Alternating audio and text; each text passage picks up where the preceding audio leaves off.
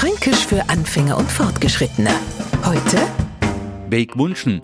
Das kommt jetzt weg wünschen, eine Gehaltserhöhung zum Beispiel oder die Pause in einem anstrengenden Arbeitstag. Und Etzertler begrüßen wir mal alle Neufranken aufs Herzlichste.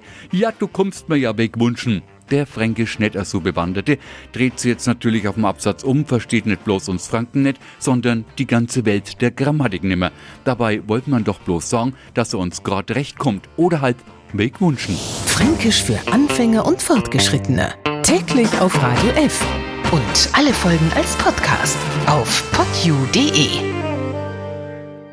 Die heutige Episode wurde präsentiert von der Praxis Manuel Debus, eurem Spezialisten für operationsfreie und ursachenauflösende Schmerztherapie. Mehr unter osteopraktik.com.